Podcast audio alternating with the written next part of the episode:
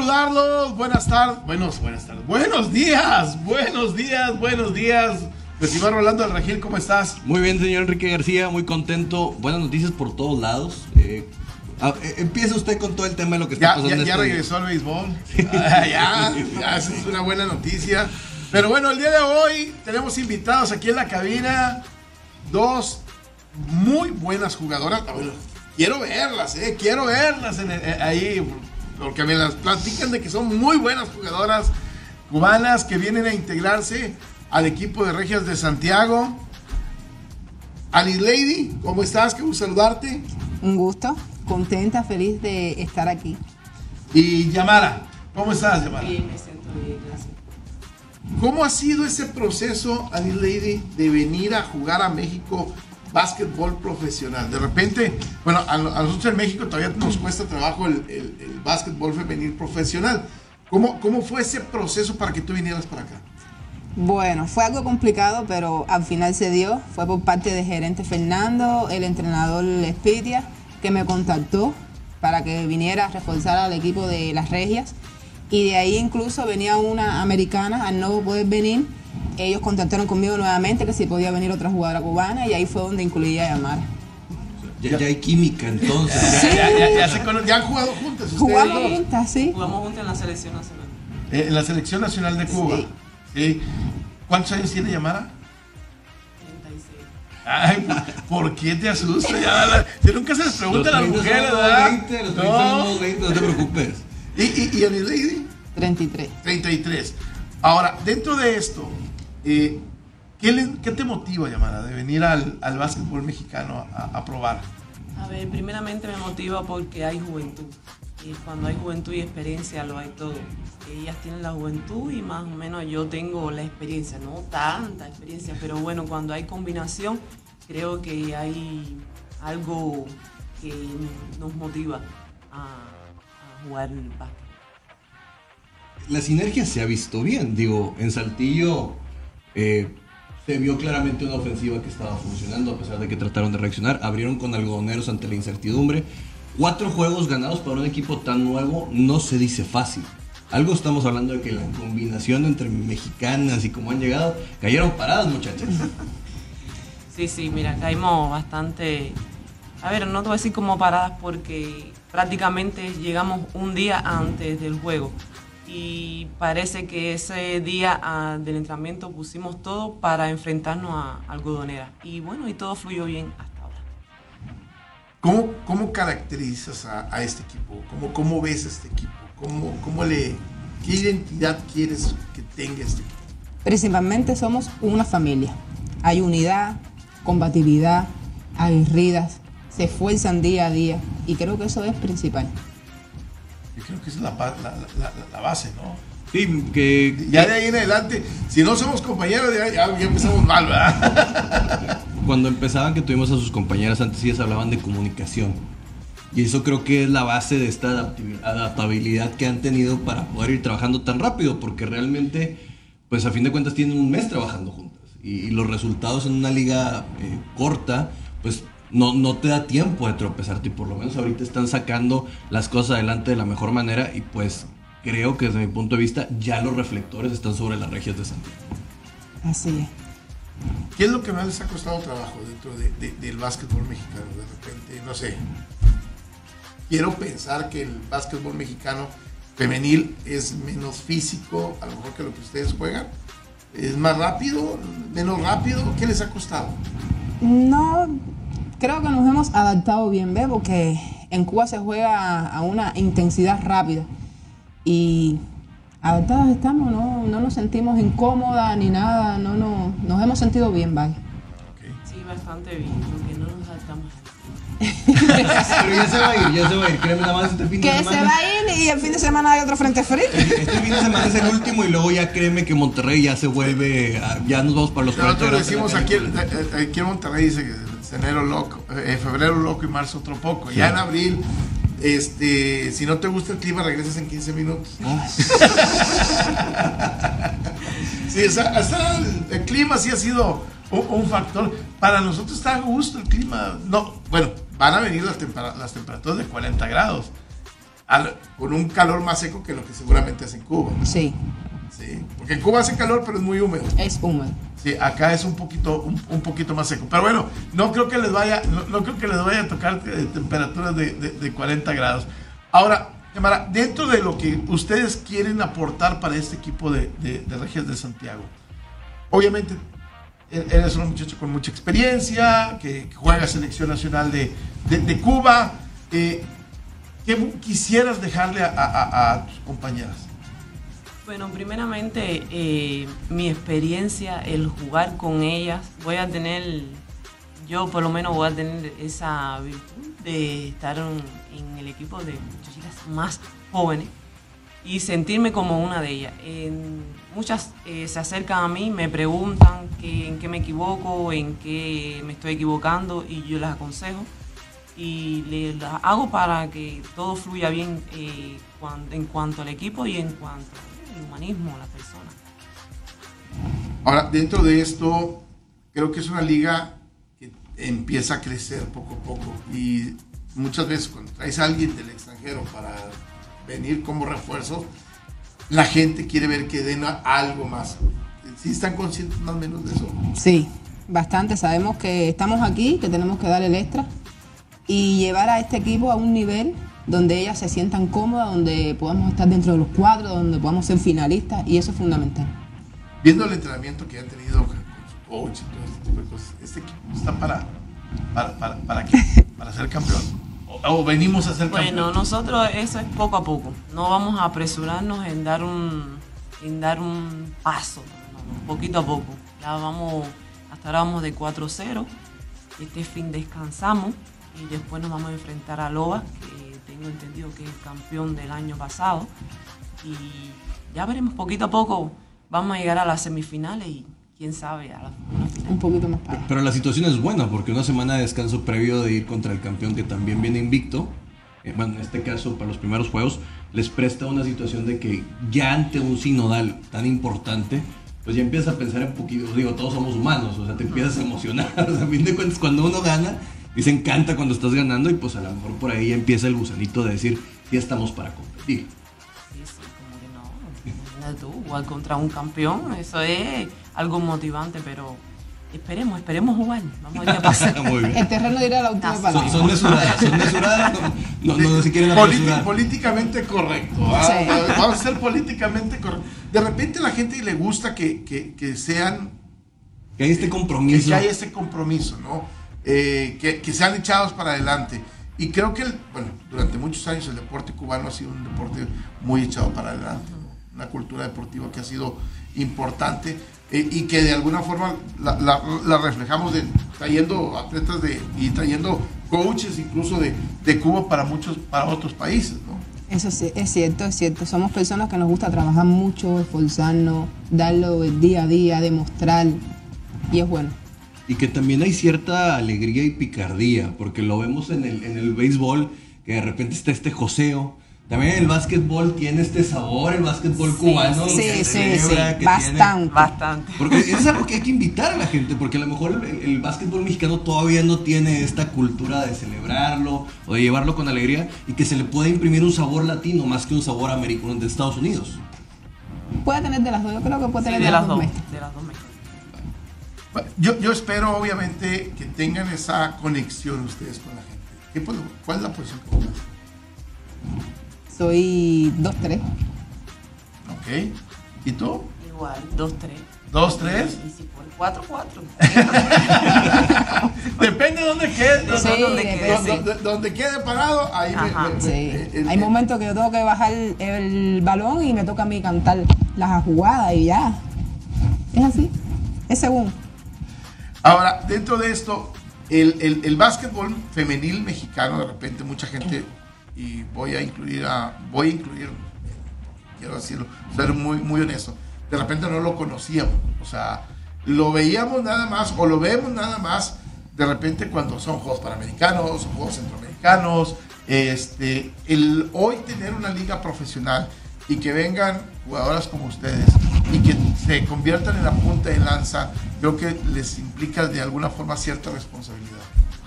Sí, bastante, pero Nada. Es venir a jugar baloncesto, es disfrutarlo, es gozarlo y que todo salga bien. Qué bueno, porque es una cultura que aquí en Monterrey ha ido creciendo poco a poco por el hecho del equipo varonil que se encuentra. Eh, también hay otro equipo por parte de Monterrey, que son las Atléticas.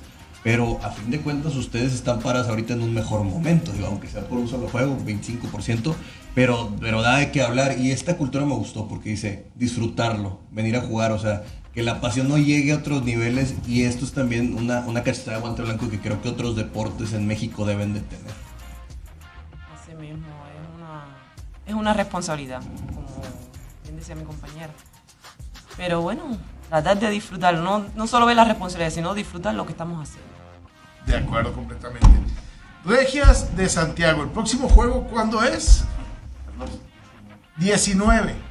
Ah, el día del clásico de fútbol. No, no vaya el clásico, vamos a ver a las Regias de, Sí. de Santiago. Recomiendo mil de, veces de más. veras, en serio, váyase a ver a las Regias de Santiago. Vienen las campeonas, o sea, lo cual va a hablar de, de probablemente un duelo de invictos en ese momento.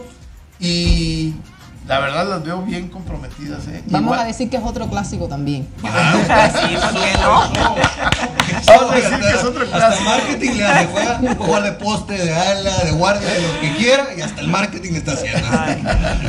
Es- ¿Cuál es tu jugador favorito? Pensando con Curry. Stephen Curry. Uy, te va a enojar. Corre, corre, corre. No me gusta, no me gusta. No le gusta el hecho de que haya nuevos atletas que tiren desde lejísimos. No, a mí me gusta lo que se meten a la pintura, los Ah. dan ahí golpes, los Yanis y todo ese tipo de cosas. los Hakim Olajuwon, todo ese tipo Es que el señor cosas. Enrique García le apagaron la televisión en el, en el 2000. Del ángel, del ángel cuando jugaba, que se metía allá abajo en la pintura y, y- y tiraba trancazos. ¿Tu jugador favorito? ¿También?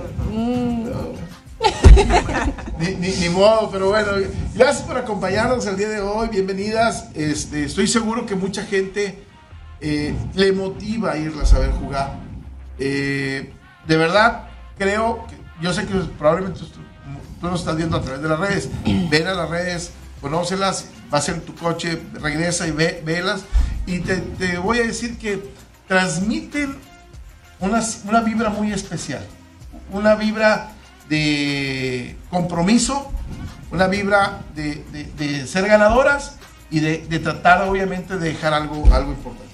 Así mismo es. Gracias a ustedes por invitarnos nuevamente y esperemos que día a día se incluyan más personas en querer ir a ver a las redes. Exactamente. Muchas gracias a ustedes por darnos, regalarnos este tiempo y.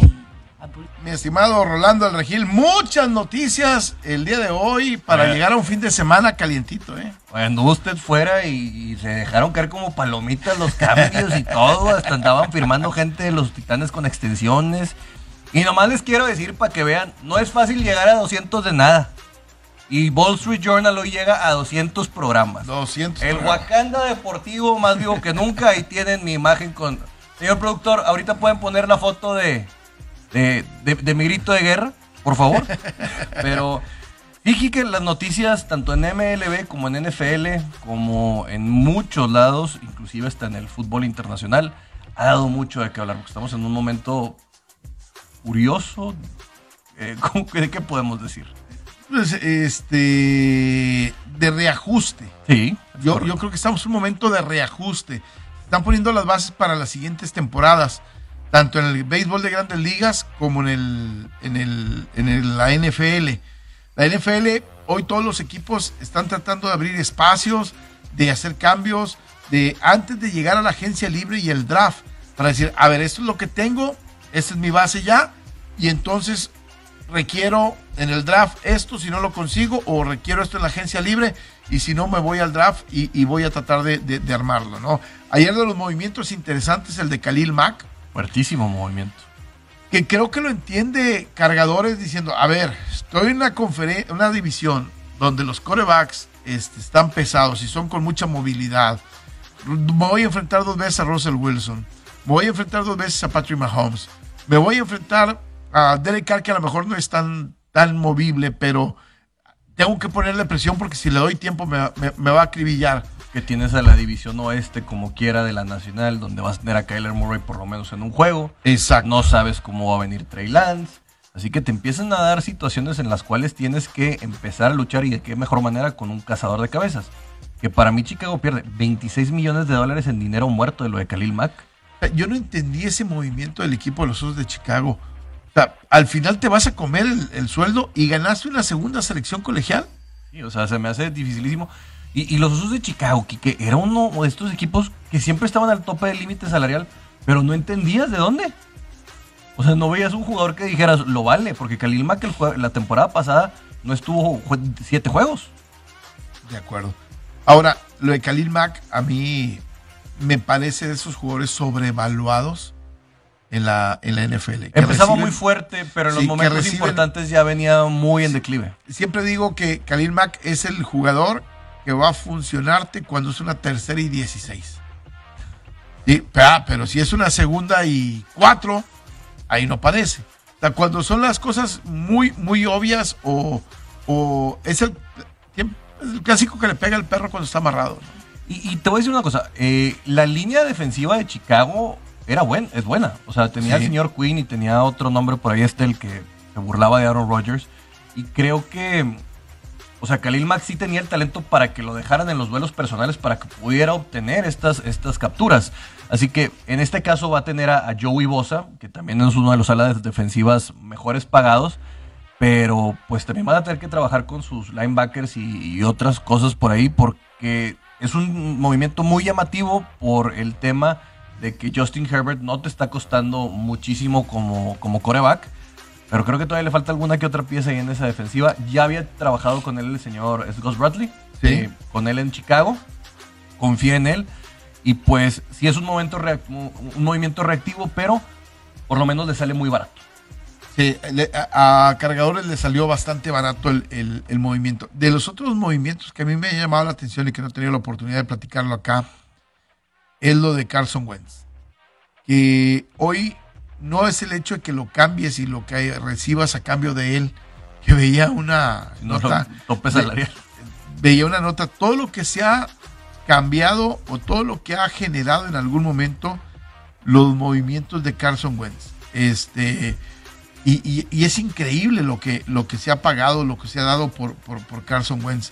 Porque para llevarlo al equipo de los, de los Potros, dieron selecciones colegiales y además de llévate el dinero. Y ahora para llevarlo otra vez, eh, dicen, bueno, ese salió más caro que Herschel Walker en su momento, en, los cambios, ¿no? Y uno de los temas es lo que acaba devengando en, en- en cuestión de salario, que prácticamente todos se quieren deshacer de él por lo que consideran la relación, lo- el retorno de inversión en cuanto a su salario. Prácticamente en este momento los Commanders van a absorber íntegramente los 25 millones de dólares de Carson Wentz, pero ni siquiera eh, los Colts de Indianapolis, que es un equipo que dicen muchos que está a un solo coreback de distancia de ser un equipo contendiente, pues acabaron de dejar de confiar en él con todo y que pues a fin de cuentas el desastre que se hizo aparecer en, en, en Jacksonville la temporada Que- pasada creo que fue el último clavo, clavo- que clavo pareciera que Indianapolis es el más sólido postor para ir por Jimmy G. Eh, se sigue hablando de Nueva Orleans y de Pittsburgh. Se, dice que hay una rebatinga muy muy fuerte ahí. Y creo que San Francisco está jugando con sus cartas eh, para ver a quién le pudiera llegar a sacar esa primera selección colegial. A ver si en determinado momento.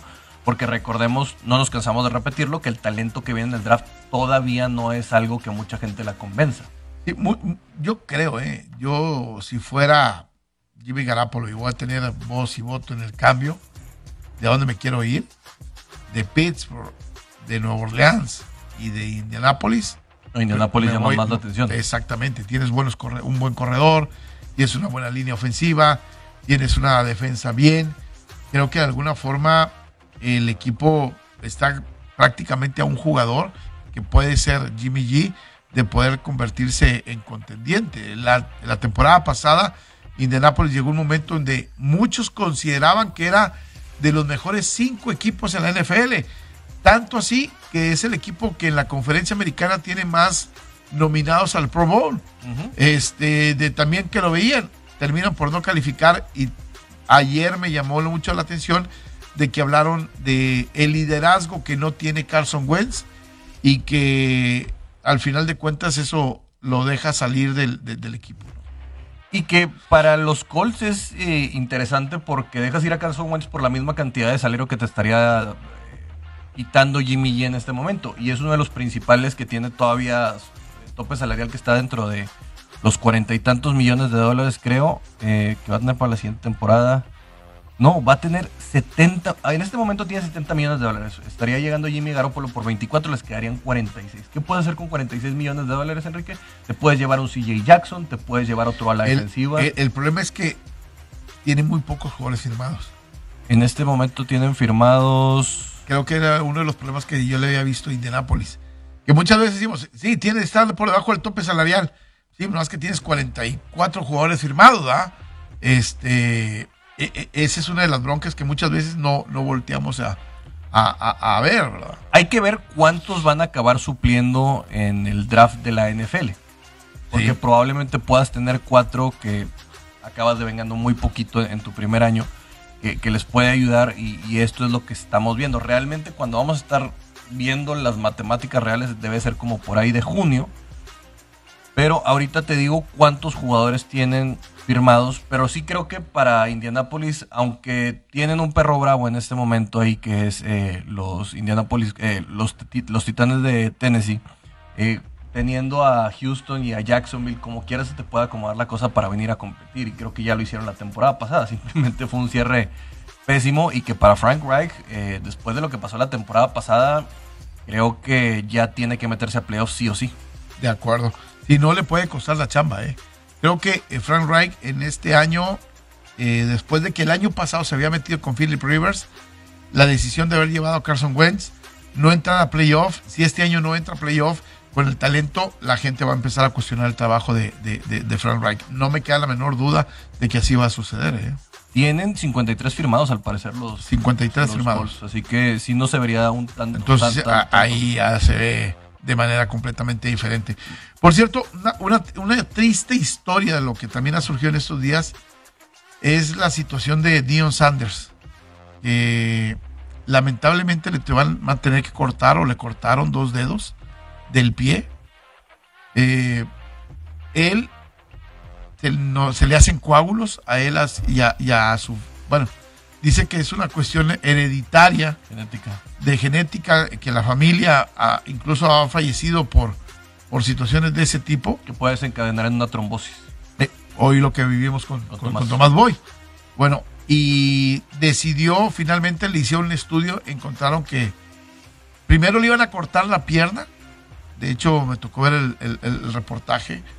Y luego nada más el pie. Y aparentemente todo va a quedar en dos dedos. El, dedo gordo y el dedo siguiente del, no sé si del pie izquierdo el pie, o el pie derecho.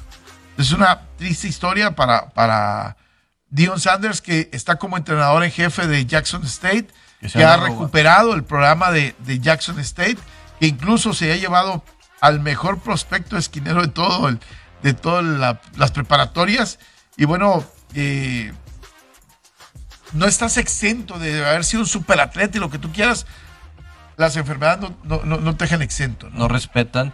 Y una de las cosas que tiene Dion Sanders, Enrique, es que le preguntan que por qué no coachea en la NFL. Dice, tú cuando ganas la cantidad de dinero que ganan estos tipos y que te pongas como diva y que tu ética de trabajo no sea la mejor, no podría yo y probablemente explotaría contra alguno de ellos. Así que ¿Sabes qué sucedió en uno de los entrenamientos donde entra Dion Sanders al vestidor? Hizo viral y todos están en el celular y, le- y les quita a todos el celular y les empieza a, a- a regañar. Yo, yo creo que es precisamente lo que él, lo, lo Sí. que él manifiesta, ¿no? ha- habla de que, le, pues, como decimos todo, tu principal plano es ser un jugador. Y aunque seas de colegial, te tienes que empezar a- a comportar como un profesional, o por lo menos una persona con ética de trabajo eh, valiosa. Y pues creo que a veces lo vemos inclusive en la NFL, donde hay gente que de plano eso no pasa por ellos. Y hablando de gente que se quiere meter a la NFL, por ahí otra vez vuelven a salir videos de Colin Kaepernick que está disponible y todo esto. Señores, esa puerta ya se cerró. Está cerrada con tres candados y remachada para el señor Colin Kaepernick, que después de su serie, Menos. todavía peor, porque realmente le tira a la NFL, pero Yo no entiendo si les dice que es esclavitud, pues bueno, la esclavitud de 30 millones de dólares no está tan mal, dice este tipo. Lo de Colin Kaepernick, que ayer veía que incluso está mejor que nunca, eh, que físicamente sin haber jugado tres años, Cinco ya. cinco años, cinco años ya, este, que él está este, pasando por, por un momento físico, emocional y, y todo. Y, y la verdad, yo dudo que puedas eh, volver a jugar. El, el problema no es, mucha gente dice, es que Colin Kaepernick es mejor que muchos suplentes en la NFL. El problema es que también Eh, tienes que hacer equipo y tienes que ser un líder y tienes que llevar varias cosas a, a ese vestidor. No nada más es tu brazo, tu velocidad. Claro. Y, y- y veía yo un, reporte ayer en, en Tennessee. Dicen, eh, ¿por qué no traer a Colin Kaepernick si acabamos de firmar a Logan Woodside otra vez como suplente? Y alguien contestaba dentro de, oye, sí, Logan Woodside se quitó de Sean Kaiser, se quitó como a, a, a- a Matt, Matt Barkley, se quitó a varios y siguen aferrados con él. Este, no es nada más por lo que gana, sino en, en- en la competencia interna, obviamente, seguramente está- estará ganando. Y lo de Colin Kaepernick, hay otro problema. No va a querer jugar. Por menos Por- de 20 millones de dólares. Exactamente. Exactamente. Entonces, hoy lo que está haciendo Kaepernick es otra vez tocar la puerta para que sa- él sabe que se Y la van a. narrativas que- y da eh, entrevistas exact- y eh, vuelve. eh, o sea, exactamente. él ve que le está yendo mal en los dineros. Oye, este es el momento en el que vuelvo a hacer ruido, vuelvo a estar y, y vuelvo a pegarle a la reja y me tiro al suelo y todo esto. Y con el debido respeto, qué bueno que haya gente con causas sociales, sobre todo en el tema del racismo. Pero creo que ya se está volviendo viejo este tema. De acuerdo, completamente. ¿Qué podría pasar el día, el, el día de hoy en, lo- en los cambios? Mucha gente hoy espera que los vaqueros cambien a Mari Cooper. Que, Pero dudo que alguien vaya a querer absorber 20, ver 20 millones de dólares. exacto. Que cambien a Saquon Barkley, los gigantes. Eso sí, sí podría ser factible. que Jimmy G el día de hoy este, se termine por definir su, su destino.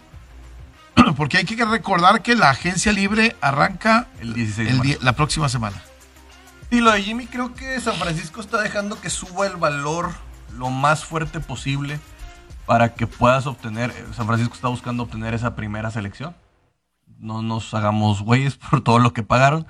Eh, tal vez no llegue, pero por lo menos tomar algún equipo como a lo mejor si te van a dar una segunda, pues que sea Santos o algún equipo como Carolina en su momento, o, o Tejanos, que te pudiera dar la oportunidad de estar lo más cercano posible, porque pues, San Francisco tiene que conseguir nuevos talentos y creo que el perímetro de San Francisco requiere un corner top 10 de el draft. Fíjate, aquí está lo de, lo de Carson Wentz que te decía. En su momento, Carson Wentz, para ser seleccionado por Filadelfia, ellos pagaron a los Browns una tercera ronda, una cuarta ronda y una primera ronda de 2017. Y luego, y una segunda ronda del 2018. Y luego, para ser cambiado al equipo de Filadelfia, de, bueno, a Fi- Filadelfia recibió de los Colts una tercera ronda y una primera ronda. Y ahora los Colts reciben una segunda y una, segu- una tercera y una segunda ronda. O sea, en total, Carson Wentz ha sido cambiado en su historia en la NFL por tres primeras rondas, por dos segundas, tres terceras y una cuarta. Y además, 100 millones de dólares. Si no es un jugador El clon del príncipe Harry Sobre- ha costado muchísimo. si no es un tipo sobrevaluado, Yo con no sé. eso, eh, o sea, entre sus cambios se ha llevado tres primeras rondas, dos segundas, tres terceras, una cuarta y además 100 millones de dólares. Y el problema sí que más fuerte es que si Frank Reich no lo pudo levantar, yo no creo que Ron Rivera le pueda eso con el debido respeto. Y, ay, híjole, a mí no me gusta esta apuesta que acabó haciendo Commanders, pero pues bueno, era de lo disponible. Pero se habla de que habían buscado a seis corebacks antes que no pudieron confirmar para los Commanders. Claro. Que por cierto, tiene que estar frustrado el equipo de, Indianapolis de lo que pasó con Carson Wentz, porque Matthew Stafford estaba dispuesto a ir a Indianapolis. Él, él, él veía, incluso salió por ahí la, nota el día de ayer antier, de que él cuando pensaba en que a lo mejor podría ir a algún equipo y, hacía su análisis, él decía que en Indianápolis a lo mejor le hubiera caído perfecto. Al final de cuentas, fue a los carneros y ya conocemos la, la historia. Vamos a una pausa y regresamos. 92.1 FM, 660 DM, estamos en ABC Deportes. Antes de ir a la pausa, le recuerdo que mis amigos de Caliente, regístrate en Caliente, recibe 400 pesos de regalo para tu primera apuesta. Hoy juegan los Rayados contra el equipo de Mazatlán. Rayados contra el equipo de Mazatlán. Y le pones los 400 pesos al equipo de los Rayados, cobrarías 580. El triunfo de Mazatlán paga 2.800 y el empate 1.734. Caliente.mx, la casa de apuestas oficial de la Liga MX. Vamos a una pausa y regresamos rápidamente. Béisbol de grandes ligas, ¿te parece? Híjole, que, que- qué bueno que entendieron las dos partes, principalmente la, las, los dueños, que por cierto, señor Enrique García, abrimos, abrimos la temporada con Guerra Civil de Wall Street Journal. Bron- Broncos. los, los bombarderos del Bronx, los Yankees contra el equipo de los Medias Rojas en Yankees. Me ha tocado alguna vez estar en la apertura de temporada. Este, y es una emoción, es una emoción muy, muy interesante. Me tocó hace ocho años, no me acuerdo. E- ese día regresó Mariano Rivera. Después, Ah, después de, de la- de- de los después Aquiles. de estar, sí, después de. Y ese día entra a pichar por parte del equipo de los Yankees. Ay, ¿cómo se llama? Este que era muy amigo también de Roger Clemens, que estuvo, que estuvo con Houston también, se me fue el nombre. Ay, ahorita se me va. Ahorita, bueno. eh, partidazo. Partidazo y eh, fantástico, a pesar de que para entonces todavía se sentía frío dentro de, de- dentro de Nueva York, ¿no? le hace bien que abra esta serie al béisbol. Después de todo lo que pasó, el béisbol necesita recuperar tiempo, necesita abrir con trancazos, necesita abrir con rivalidades y creo que qué mejor que la rivalidad más añeja del deporte, donde Boston está bien, probablemente ya están preguntando los Yankees por el tema médico de Correa, Sí. que yo lo voy a acabar diciendo, lo dije el- en el programa este que hago con Iván en las noches. José, eh, el señor Carlos Correa, 345 millones de dólares, probablemente por 11 años con los Yankees. Yo creo que los Yankees están metiendo demasiado dinero Pero para ganar. Sí, sí, para ganar hoy. Para ganar hoy, ¿no? Y que Este, ahorita nada más les quedaban como 17 millones de dólares en, en el tope. pero Bueno, si no lo pago el impuesto de lujo. Viene el impuesto de lujo y también viene el tema de Aaron Judge, de su renovación. Y sabes qué, me, me va a doler decirlo, pero, Pero déjalo ir. déjalo ir. O sea, lo de Aaron Judge, yo sé que la gente lo quiere, y, y- y- pero no es el tipo de jugador. Es no, es el jugador clutch que tú necesitas para una franquicia como el equipo de los Yankees. Es frágil por su tamaño también, hay que decirlo. Esto le acaba por pesar. Y creo que todavía en el tema de personalidad ha acabado por. eh, ha acabado por deber, señor Enrique García. Porque mientras Sí. Boston tenía Mookie Betts, que acabó siendo guante de oro, MVP, quedaron campeones y todo esto, se hablaba de que ese era el sentido donde iba a venir Aaron Judge. Y, ay, híjole, nos quedamos con una buena primera temporada cuando fue novato. Luego fue el Home Run Derby, se fue para abajo. Y ya desde entonces no hemos tenido a lo que creíamos. Vivimos de, ese, de, esa- de esos chispazos que tuvo. Exactamente. Oye, lo de Carlos Correa, ya se metió ahí en la pugna el equipo de los cachorros. Los cachorros eh, se han me- metido y aparentemente le han hecho una oferta eh, de 98.1 millones de dólares en este momento Por tres temporadas. por tres temporadas.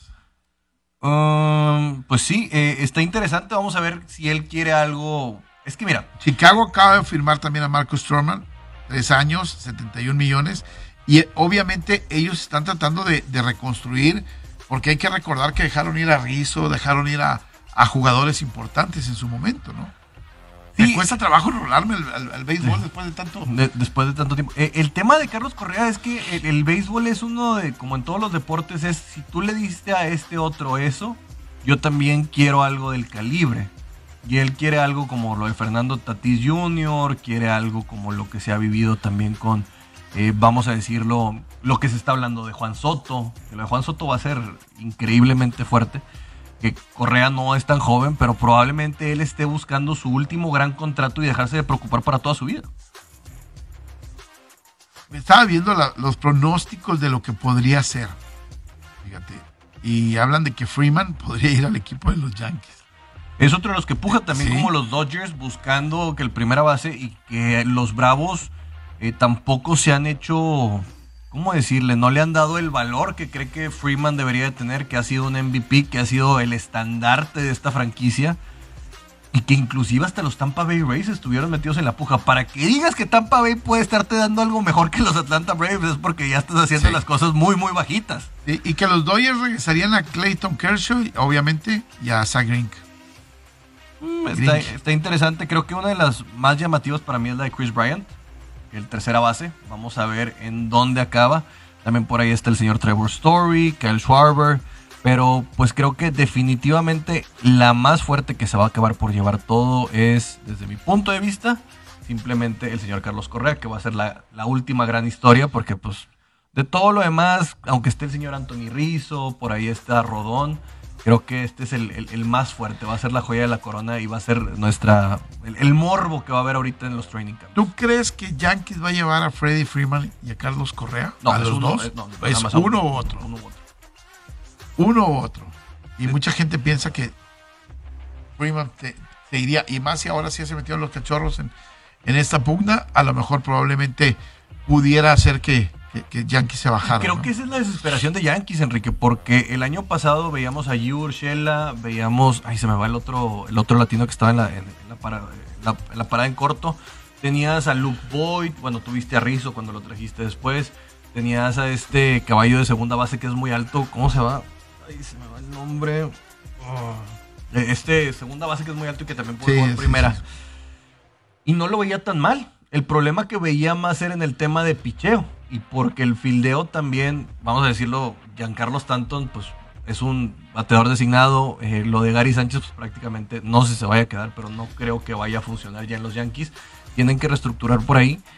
Pero, pues, a fin de cuentas, que son ya 13 años, que pesan muchísimo para una franquicia que ya le urge ganar, que ha estado cerca, que lo huele, pero que no acaba por tenerlo y que les pesa muchísimo.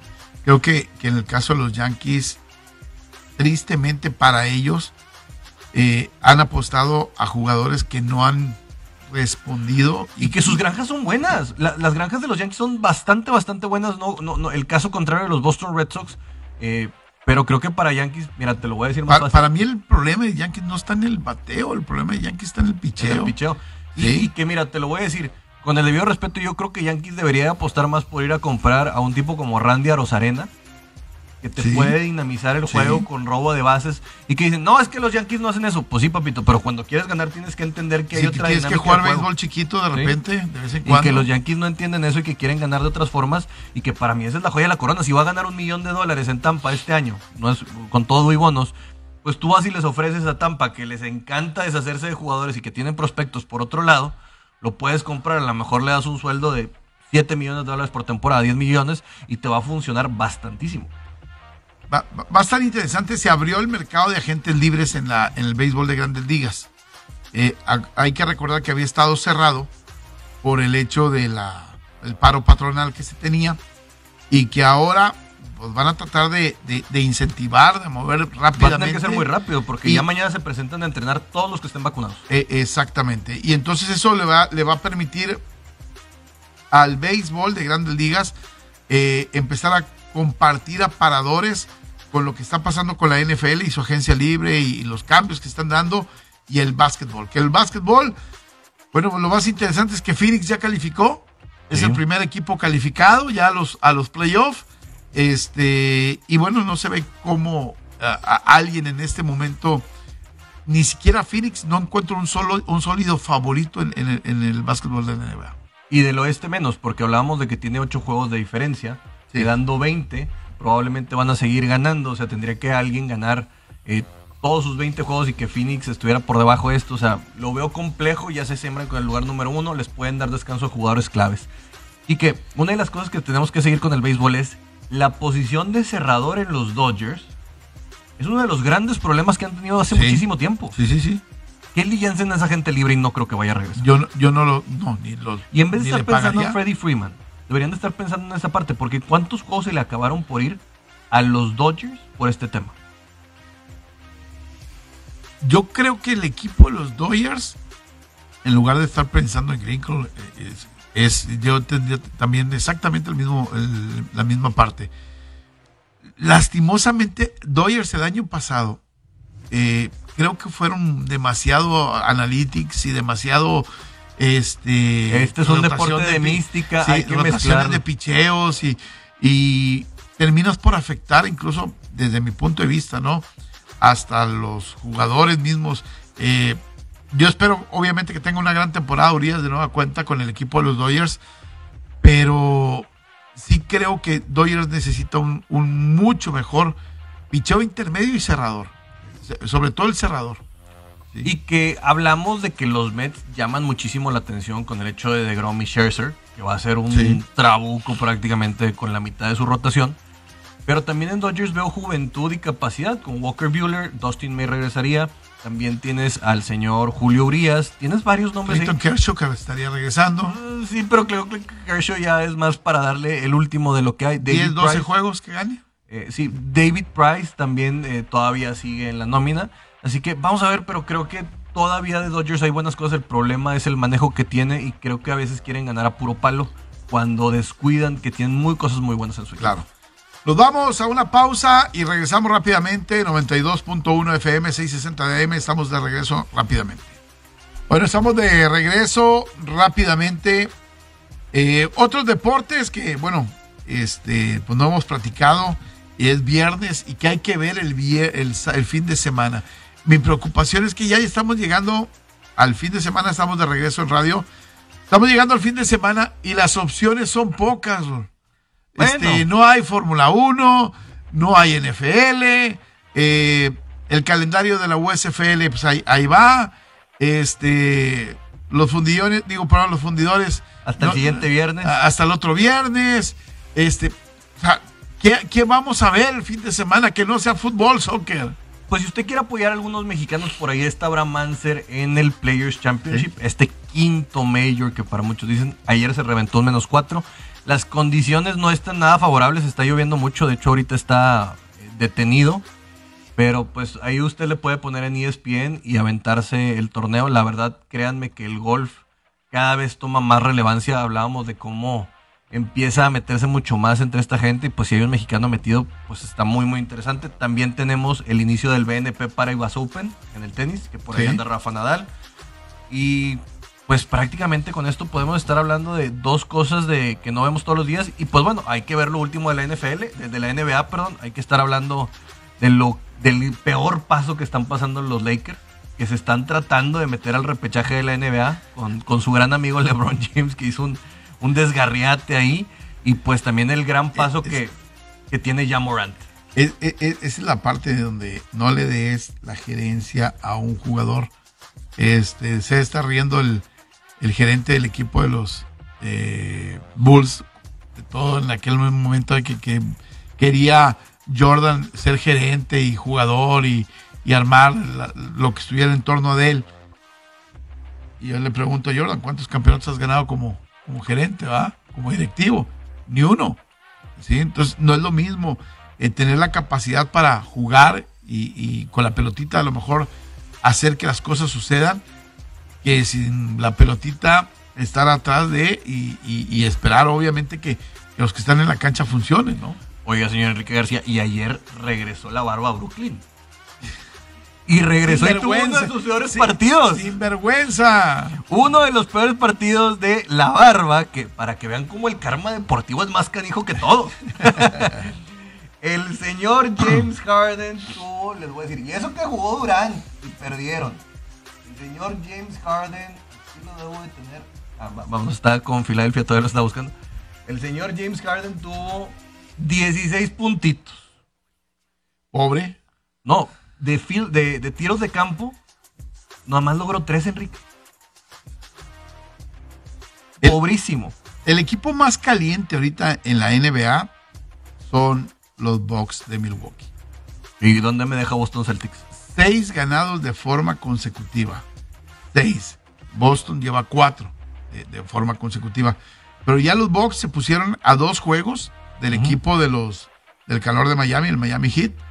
Y en el otro lado, el equipo más caliente es Minnesota. Seis ganados también de forma consecutiva, lo cual le ha permitido a Minnesota llegar al número 7 en la, en la conferencia del oeste. Mientras que todavía los Lakers siguen peleando allá en el noveno lugar. Este sacándole juego y medio de ventaja nada más al equipo de los Pelicans, que son el número 10. Y la rayita está los Trailblazers, que tienen eh, tres juegos de desventaja contra el equipo de los Lakers. Y hay que hablar de que ya por fin se cortó esta malaria de contra equipos buenos de los guerreros de Golden State. Que ayer le ganan a, a Jokic y a sus Denver Nuggets con 113 por 102. Y que ya empiezan un poquito a rectificar el camino. Pero pues los eh, juegos que tenemos este fin de semana, eh, Enrique, llaman, eh, por ejemplo, el Clippers Hawks, que son ambos equipos que están buscando pelear. Clippers también está ahí en el tema del repechaje, por ahí se está metiendo.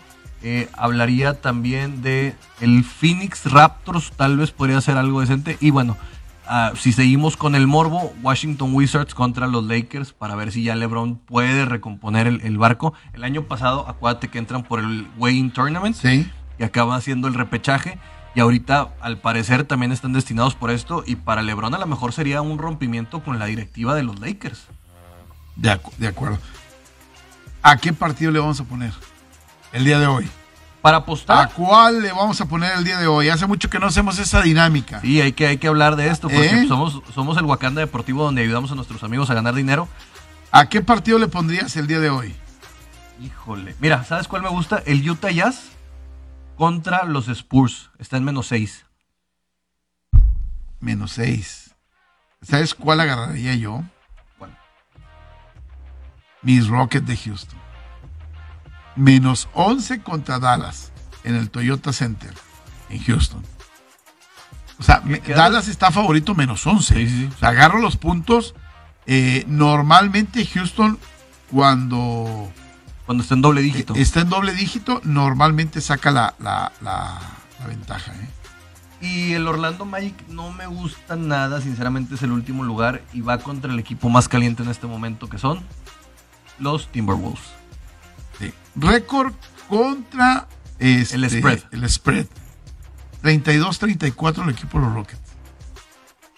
Es el 51%, ¿haz de cuenta? Comparado contra el equipo de los de los eh, de Dallas, 30-35. O sea, es de los que mejor récords tienen contra el spread del equipo de los de los, de los Rockets de Houston. Es que para ellos, siendo tan malos, la relajación del cuarto cuarto es letal para muchos de los apostadores. Eh, no, a mí me, me- me- me molesta sobremanera el- la parte final de los juegos porque Que parece que están arreglados. parece que están arreglados.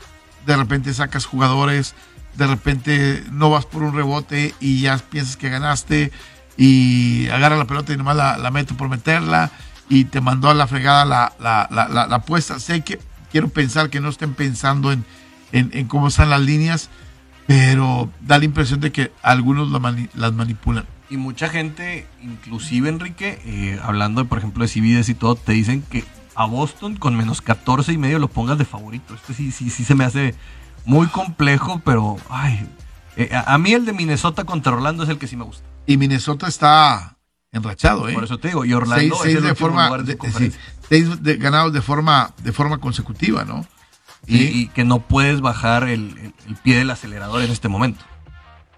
me gusta el de los Knicks contra contra los Grizzlies menos nueve y medio el equipo de los Grizzlies me gusta para que, Que- que Morán eh, se, se- se luzca Oye, no tuvimos chance de estar en, en la semana porque se nos vinieron varias cosas. ¿Qué te pareció la pelea de Julio, Julio César Rey Martínez?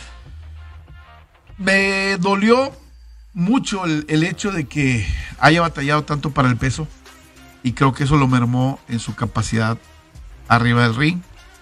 Eh, tuvo que dar el peso prácticamente el mismo día y al dar el peso el mismo día la manera de Hidratarte. hidratarte no es igual. Creo que le costó bastante trabajo, bastante trabajo. El chavo es un valiente, pero pues debe entender que si ya no das el peso en esa categoría, pues ya no lo das. O sea, vaya Dios. Este, pones en riesgo tu carrera, pones en riesgo tu vida, pones en riesgo muchas cosas. Lo del chocolatito es un fuera de serie el tipo. Es, es impresionante. Y al final de cuentas manejó las circunstancias como él quiso, llevó la pelea donde él quiso y al final terminó ganando con mucha, con mucha facilidad. El caso Julio César Ray Martínez es mejor peleador de lo que lo vimos. Este, sí, lastimosamente tendrá que demostrarlo. Sí, con disciplina, principalmente. Que Sí. es lo que a veces les falta a estos talentos, que es fajador. Antes estuvo el Bronco, no sé si tuviste la oportunidad de verlo. Interesante que va para adelante. Probablemente ya con otro peleador le vayan a estudiar un poquito más la pelea. Pero sí creo que fue una función de boxeo interesante. De como yo les digo a mucha gente, péguense al box. Hay cosas muy interesantes de talentos que vienen. por No, y, y lo decíamos, a mí la pelea como tal me parece una de las, de las mejores. Este, por la capacidad del chocolatito de dominio, de, de control de, de- del ring, por la capacidad física que él mismo va, va demostrando, por la vergüenza deportiva de, de Julio César Martínez, el Ray. Este, creo que la pelea fue muy buena. Incluso llegas a los últimos rounds y todavía sientes tú que puede tener Hay quizás una, una, una oportunidad en, porque metía tres, cuatro combinaciones que dejaban parado en seco al chocolatito. Dices, en algún momento puede, puede pasar algo. Eh, lamentablemente no, no- nunca pasó. ¿no? Sí, pero de- de- deja buen sabor. Creo que ya te estamos Claro. eh, este aletargamiento que vivió el box. Creo que está despertando y está despertando con nuevos nombres, que es lo más importante. Exactamente. Nos vamos. Gracias a toda la gente que nos acompañó el día de hoy en Wall Street Journal. Mañana no los esperamos. Mañana tenemos partido de fútbol. de Tigres contra el equipo de León a las 5 de la tarde a través de ABC Deportes para que la gente nos escuche. Y regresamos el próximo lunes que seguramente vamos a tener cualquier número de movimientos dentro de la NFL. Y debutan los fundillones, perdón, los fundidores pro- contra la- la próxima semana, exacto. No, esta semana digo, con Ah, mañana ah, contra sí, Saltillo. mañana. Vamos a estar hablando de eso para ver qué. Es cierto. A ver cómo les va. Sí. Exactamente. Nos vamos. Gracias. Pásenla bien. Caliente.mx es la casa de apuestas oficial de la Liga BBVA MX. Presentó.